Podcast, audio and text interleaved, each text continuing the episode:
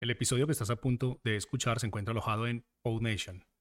PodNation es la mejor plataforma para subir tus podcasts en español. Puedes visitarnos escribiendo en español en el navegador www.podnation.co. Ahora sí, vamos con el episodio.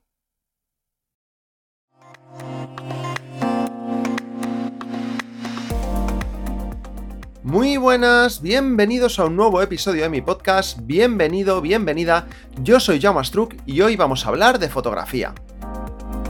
No te asustes si al escuchar esto lo primero que has pensado es, yo es que no sé hacer fotos o no tengo una buena cámara. Hoy no vamos a hablar de exposición, de ISO, de objetivos, ni de estos conceptos raros y extraños, ni nada de eso, que seguramente te dan igual si no estás acostumbrado o acostumbrada a hacer fotos. Este episodio va dedicado sobre todo a aquella gente que aún no se ha atrevido a dar el paso a comenzar con la fotografía y veremos que no tenemos que comenzar por todo lo alto, ni siquiera tendremos que gastarnos mucho dinero, por no decir nada. Vamos a hablar de fotografía como concepto y de aquellas pequeñas acciones que podemos hacer en nuestro día a día para poco a poco y sin darnos cuenta ir mejorando como fotógrafos o fotógrafas. Como siempre, para comenzar, me gusta hablar un poco de mi historia, para que me conozcáis mejor, y voy a explicaros cómo me he convertido yo en un aficionado a la fotografía, y luego pues poco a poco ya iremos sacando reflexiones y conclusiones. De pequeño, como todos los chavales de mi época, íbamos de vacaciones con nuestros padres o nuestros abuelos, y como en la mayoría de hogares, había cámaras de fotos. Normalmente se trataba de cámaras desechables o cámaras de carretes y muchas opciones, de estas de que apuntas y disparas y ya está, que enfocan solas. Y a no ser que en vuestra familia hubiese alguien aficionado, era muy raro que en casa hubiese una cámara reflex o una cámara más profesional, ya que por un lado estas cámaras eran más caras y por otro, pues, pues si no eres un aficionado, pues ¿para qué la vas a tener, no? El tema es que, bueno, pues tú eres una personita de 5 o 10 años y ¿qué es lo que quieres? Pues hacer lo que hacen los mayores. Y si ves que los mayores tienen una cámara de fotos, pues tú quieres usarla. Yo no tengo hijos todavía, pero seguro que os suena la imagen, ¿eh? pensad en vuestra mente, la imagen de un niño o una niña que, estando aún en el carrito a día de hoy, que le pide el móvil a sus padres. Y los padres se lo dan. ¿Por qué? Pues para que no pille un berrinche o para que no moleste en algunos momentos del día. Pues en esa época, estoy hablando de principios de los 90, pues la máxima tecnología que podías llevar fuera de casa cómodamente era eso, pues una Game Boy, con suerte, o una cámara de fotos. Así que si tú eras niño y veías una cámara, pues la querías tener entre manos, lógico. Ahora que lo pienso, seguramente me dejarían muchas veces la cámara sin carrete y yo haría, ¿no? Así como, como que hacía fotos. como cuando le dejabas a tu primo pequeño el mando de la videoconsola desconectado para que se pensara que él también estaba jugando, pues lo mismo. Además, el llevar una cámara de fotos antiguamente era algo bastante ligado a ir de vacaciones o de fin de semana por ahí, pues con la intención de, de guardar algún recuerdo de esos días, Así que tampoco es algo que la criatura viese todos los días, pues como pasa hoy en día con los móviles. Pero como he dicho, estamos hablando de una época en la que lo digital aún no estaba muy a la orden del día. Así que ok, tú hacías las fotos, pero hasta que no se revelaba el carrete, pues no podías verlas. Y podían pasar semanas o incluso meses hasta que se llevaba a revelar un carrete en casa, ya que si te ibas un fin de y un carrete tenía, pues por ejemplo, para hacer 36 fotos, pues claro, pues ¿cómo ibas tú a gastar 36 fotos en dos días? ¿Estamos locos? ¿Estamos locos o qué pasa? ¿36 fotos en dos días? ¿Dónde se ha visto eso, verdad? Así que bueno, mi relación con la fotografía durante mi infancia fue esa, pues al igual que muchos chavales y chavalas de la época, imagino, pues utilizando la cámara que había por casa en las vacaciones o los fines de semana. Y ahora, pues ya hacemos un salto a cuando tenía unos 13 o 14 años. Mi primera cámara digital la tuve porque mis padres, o sea, mi padre y su mujer, mis padres están divorciados y se volvieron a casar ambos. Yo tengo dos padres y dos madres, tengo mucha suerte. Un beso desde aquí, os quiero mucho a todos. Pues fueron a Estados Unidos de vacaciones y me trajeron una cámara de la marca Vivitar, me acuerdo. De hecho era el modelo Vivitar Vivicam 2750. He tenido que llamar por teléfono a mi padre hace un rato antes de grabar para asegurarme del año en el que fueron a Las Vegas y, buscar qué modelos eh, Vivitar sacó ese año, para, porque me acordaba de Vivitar pero no del modelo. Pero bueno, el tema es que lo he encontrado. Y era una cámara muy cutre. O sea, muy cutre ahora. Por aquel entonces era la hostia, ¿no? Era de las primeras cámaras digitales eh, chulas que había por aquella época. Y ojo a las especificaciones, ¿eh? que os las digo así a grosso modo. 0,3 megapíxeles. Ojo, ¿eh? Mi, móvil tiene 12 y es un móvil ya un poco antiguo. Resolución de las fotos 640 x 480. Pantalla TFT de 1,8 pulgadas. Ojo, ojito al almacenamiento interno de la cámara, 2 MB. Almacenamiento adicional, una tarjeta compact flash, que recuerdo que me venía una que creo que era, no sé si era de 8 o de 16 MB. Eh, iba a pilas, creo que eran 4 pilas AA, ¿vale? De estas normalitas. Así que imaginad, yo con eso, yo con eso yo ya era el rey del mambo. O sea, de repente pasaba de poder hacer fotos de vez en cuando con una cámara de carrete, que luego vete tú a saber cuándo, llevabas a revelar. Yo me acuerdo pues que me, a veces la pedía para ir a algún salón del manga o cosas de estas, ¿no? O algún evento con mis amigos. Pues pasaba de eso a poder hacer fotos en cualquier sitio y poder verlas en la pantalla al momento. Y conectando la cámara al ordenador. Porque si os pensáis que yo tenía lector de tarjetas Compact Flash, lo lleváis bastante claro pues conectando la cámara al ordenador, pues podía hasta sacarlas, imprimirlas. Vamos, era, era un flip, era una pasada. Pero bueno, era una cámara que aunque no era muy pesada, sí que era bastante grandota y llevarla siempre encima era bastante engorroso. Además, pues como he dicho, iba a pilas y gastaba pilas eso, vamos, que parecía eh, una moto de, de estas que consumen mucho, pues gastaba muchas pilas. Además que habían muy pocas fotos, por lo que tampoco es que la usase durante mucho tiempo. Fue un gadget friki que tuve y que aún debe rondar por ahí, en alguna caja en casa de mis padres, y que utilicé durante un tiempo. Pero yo era adolescente, yo tenía otras preocupaciones, me gustaba mucho el manga, el hip hop, los cómics, los videojuegos.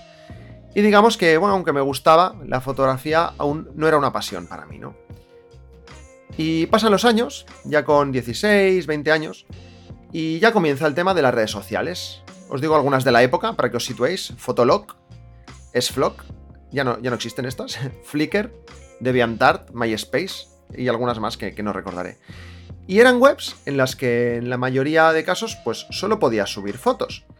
Así que nada, volví a desempolvar mi vieja Vipitar Vipicam 2750 de 1999 y me la llevaba pues cuando salía con mis amigos y también pues ya habían pasado algunos años y ya me había comprado alguna cámara más decente, más pequeña y ahí pues la cosa molaba, porque mi plan era subir una foto a estas redes sociales que tuviera cierta gracia para que la gente la comentase, etc. Y debo decir que aunque lógicamente alguna foto mía subiría de vez en cuando, no os digo que no, yo no he sido mucho de subir fotos mías, siempre he sido más de subir fotos de lugares, de conciertos, etc. Y ahí ya comencé a preocuparme un poquito en hacer mejores fotos, sin tener mucha idea de lo que estaba haciendo, pero ya comencé a preocuparme un poquito. Y no fue hasta el año 2006, concretamente entre 2006 y 2009, que es cuando yo estudié diseño gráfico en la Escuela IDEP de Barcelona, cuando comencé a interesarme por la fotografía desde un punto de vista más artístico y por lo tanto me preocupase también en entender un poco más pues, en qué consiste la fotografía. Y resulta que en algunos trimestres teníamos una asignatura de fotografía y nos obligaron, entre comillas, a comprarnos una cámara. Y yo, que cuando se trata de comprar algo, hasta ahora siempre he sido, voy al tope de gama, a lo mejor, pues estuve mirando folletos de Fotoprix, quizá alguna página en internet, y bueno, el tema es que fui al Fotoprix de mi barrio, que ya había ido varias veces a informarme sobre las cámaras y tal, y me compré la que sería mi primera cámara profesional, podríamos decir, o al menos mi primera reflex molona, que fue la Nikon D60. De hecho, después de algunas semanas o meses mirando, me decidí por la D40, pero al ir al Fotoprix a comprarla, ya habían sacado la nueva y no le di más vueltas, me compré la nueva y ya está. Y en esa asignatura, cuyo profesor no recuerdo, me sabe mal, pero no me acuerdo cómo se llama el profesor, era un fotógrafo, nos enseñaba pues sobre luz, composición, ISO, diafragma y conceptos de estos fotográficos, ¿no? Y aprendí mucho realmente, ya que teníamos que hacer sesiones de fotografía en la escuela, había un estudio en la, escuela de fotografía y luego los trabajos que nos mandaban de hacer en casa eran, lógicamente, crear y hacer fotografías pues de diferentes maneras, imitando estilos de gente conocida o coger un concepto y hacer fotos trabajando ese concepto. Y en aquella época, pues mi familia y mis amigos se hartaron a que les hiciese fotos, la verdad. Pero yo me lo pasaba muy bien haciendo las fotos, luego las editaba en el ordenador, me molaba, me molaba mucho, la verdad. Y claro, esa asignatura terminó, acabé la escuela de diseño pero yo la cámara lógicamente la seguía teniendo y lógicamente también la llevaba a todos lados o quedaba con amigos para hacer sesiones de fotos, hacíamos animaciones en stop motion con las fotos, nos lo pasábamos bien. Como veis hasta ahora la fotografía, pues ¿qué me había aportado? Felicidad, diversión y conocimiento. Y luego fueron pasando los años y he tenido muchas cámaras, de foto, de vídeo, Eh, ha habido épocas en las que no he hecho fotos porque he hecho más vídeo. De hecho, vendí la, la Nikon D60 para comprar una GoPro, no os digo más. Y la vendí por Twitter, no me acuerdo a quién. Así que, persona de Twitter a la que vendí mi primera cámara reflex. Si estás escuchando esto, un saludo. Y así hasta el día de hoy, que tengo tantas cámaras, tanto de foto como de vídeo, que de verdad no sabemos en casa qué hacer ya. A, a, Sandra, mi novia, también le gusta mucho la fotografía. Además, hemos ido heredando cámaras de nuestros familiares. Luego, pues como nuestros amigos saben que nos mola el rollo, cuando encuentran una cámara vieja o la van a tirar, pues antes de tirarla nos la regalan. Así que a ojo, entre cámaras antiguas, nuevas, drones y demás cosas que hagan fotos, debemos tener como 30. En fin, a lo largo de estos años, por mi cuenta, he ido formándome, estudiando y sobre todo he mejorado en base a la práctica y con tutoriales, leyendo libros. De hecho, recomiendo dos, que dejaré el enlace en las notas del podcast. El primero es un libro que se llama La visión fotográfica, curso de fotografía para jóvenes fotógrafos, del también fotógrafo Eduardo Momeñe. Este es un libro que ayuda a entender la fotografía a partir de las obras de diferentes personas y con un lenguaje muy ameno. Es un libro pequeño, de unas 150 y poco páginas, pero cargadísimo de referencias. Es de esos libros que tardas en leer porque durante su lectura te vas parando para apuntar, buscar en internet los nombres y conceptos que van apareciendo. Pero ya os digo, es un libro para todo el mundo. Y luego también os recomiendo un libro que se llama Lea este libro si desea tomar buenas fotografías, del autor Henry Carroll. Este básicamente es un diario de fotografía en el que en cada página nos anima a hacer una determinada foto, por ejemplo, haz una fotografía que solo funcione en color. O lánzale algo a alguien y capta su reacción con obturación rápida. O ya más conceptual, ¿no? Pues haz una foto a un banco de un parque y en la siguiente página escribe el título de la foto haciendo que cambie la visión de la imagen. Y así todo el rato, no os voy a engañar, no he hecho todos los ejemplos del libro, pero sí bastantes y resulta muy útil cuando sabemos que queremos empezar a hacer fotos o mejorar un poco nuestra fotografía y nuestra visión fotográfica y no sabemos por dónde empezar. Además comienza con cosas muy sencillas que poquito a poco se van complicando y te va pidiendo que hagas cosas que ya no solo te ayudan a hacer mejores fotos, sino que te ayudan a comprender mejor la fotografía en sí. Voy a beber agua. Y ahora mucha gente que haya llegado hasta aquí estaréis pensando, vale, sí, pero es que yo ya te he dicho, Yauma, que yo no tengo ninguna cámara guay y no tengo dinero para comprarme una, y tampoco sabría cuál elegir. A ver, ¿cómo que no tenéis una cámara guay? ¿Cómo que no? Hoy en día todo el mundo tiene un teléfono móvil con cámara. Y el que no lo tenga es o porque se la ha roto, o porque lo ha perdido, o se lo ha olvidado en algún lado. Vale, y ahora mucha gente también estará pensando, joder, es que mi móvil es viejo. A ver, a no ser que sea de 1999, no hay excusa. Os he dicho que mi primera cámara fue una de 0,3 megapíxeles. A día de hoy tengo yo un iPhone 10, que salió, si no me equivoco, en 2017-2018, y tiene 12. A día de hoy, hasta una cámara de juguetes con 10 euros puede hacer mejores fotos que las que yo hacía con esa cámara. O bueno, un momento. ¿Mejores fotos o de mejor calidad? Porque no es lo mismo. La mayoría de fotografías históricas que consideramos buenas no están hechas con una cámara de ahora, sin embargo, las consideramos buenas, aunque hayan pasado 100 años. Así que os hago una pregunta. ¿Qué es lo importante? ¿Tener una buena cámara o saber hacer buenas fotos? O saber hacer fotos, ya no digo ni que sean buenas o malas, al menos entender qué estamos haciendo cuando le damos al botón de disparar. Ya os digo que lo segundo, porque podemos tener una cámara que nos haya costado 4.000 euros, que es la hostia, que dispara en 30 formatos y que tiene un objetivo que te saca hasta los pliegues internos del cerebro, pero si no entendemos lo más básico, que no cuesta nada entenderlo, lo que tenemos es un cacharro muy caro que hace fotos. Solo os voy a pedir que busquéis dos conceptos y seguramente dejé algún enlace en las notas del podcast para que podáis conocerlos y veáis que no es nada complicado. Composición y regla de tercios, es decir, cómo ubicar a las personas o los elementos de una fotografía para que la visión del espectador se vaya donde nosotros queremos. Hay unas reglas muy sencillas con esto que nos pueden ayudar. Y la iluminación, lo mismo, hay que entender qué tipos de iluminación hay y cómo aprovechar la luz en función de la foto que queramos hacer. Solo entendiendo una de estas dos cosas, veréis que nuestras fotografías ya son mucho mejores. Que lo de que una foto sea mejor o peor, bueno, pues es muy subjetivo, pero al menos tendréis la sensación de que lo estáis haciendo mejor. Y bueno, ya os digo yo que lo estaréis haciendo mejor. Seguro que ahora alguien está diciendo, joder, aquí faltan cosas. alguien entendido dirá, pues aquí falta velocidad de obturación, profundidad de campo. Y sí, bueno, pues podrían faltar muchas más, pero la intención es comenzar con lo más básico. Por ejemplo, imagínate que no tienes ni idea y quieres aprender a cocinar. Lo necesario lo tienes, ¿no? Tienes una cocina, tienes sartenes, tienes un horno, utensilios, pero no te vas a poner a hacer una tortilla de patatas con su cebollita, su pimentito y sus especias si todavía no sabes batir un huevo. Pues es lo mismo. Como hemos dicho, todos tenemos un teléfono móvil y como dijo el fotógrafo Chase Jarvis, la mejor cámara es la que llevas siempre contigo.